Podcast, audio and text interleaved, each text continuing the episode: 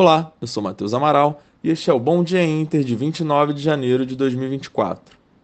Com o IPCA 15 abaixo do esperado, a Bolsa Brasileira encerrou a semana em tom positivo, com ganhos de 1,04%, acompanhando também uma semana positiva em Wall Street, com o PCI dentro do esperado e ações de tecnologia puxando os ganhos. Para a semana que inicia, o mercado ficará com olhos voltados para a super quarta com decisão dos juros nos Estados Unidos e no Brasil, e ouvidos atentos para a fala de Jeremy Powell e sinais sobre os rumos da política monetária norte-americana.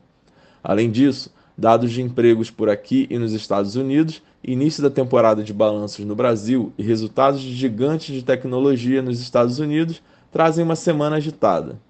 A segunda-feira é marcada pela escalada dos conflitos no Oriente Médio, Desta vez, ataques de drones na Jordânia, próxima à fronteira com a Síria, mataram três soldados americanos e Biden afirmou que o país responderá aos ataques.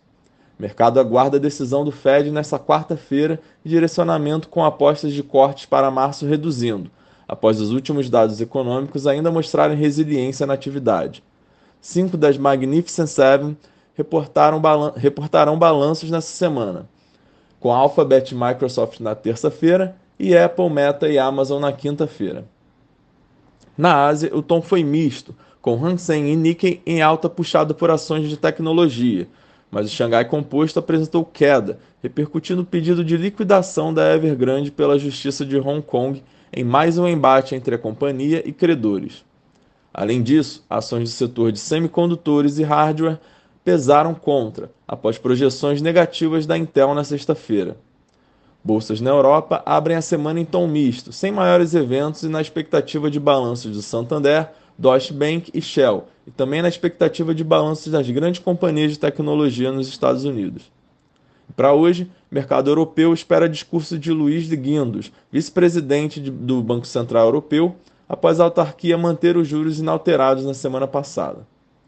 Por aqui, a semana será marcada pela temporada de balanços que se inicia na quarta-feira com o Santander mas o evento principal será a decisão de juros na quarta-feira.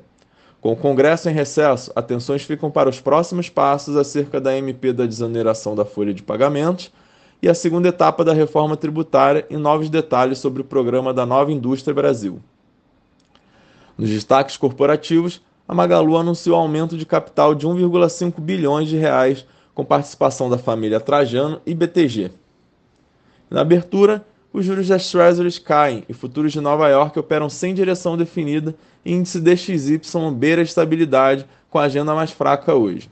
petróleo amplia ganhos na semana passada com novos ataques de milícias apoiadas pelo Irã a aliados nos Estados Unidos no Oriente Médio. Este foi o Bom Dia Inter. Tenham todos uma boa segunda-feira, boa semana e bons negócios.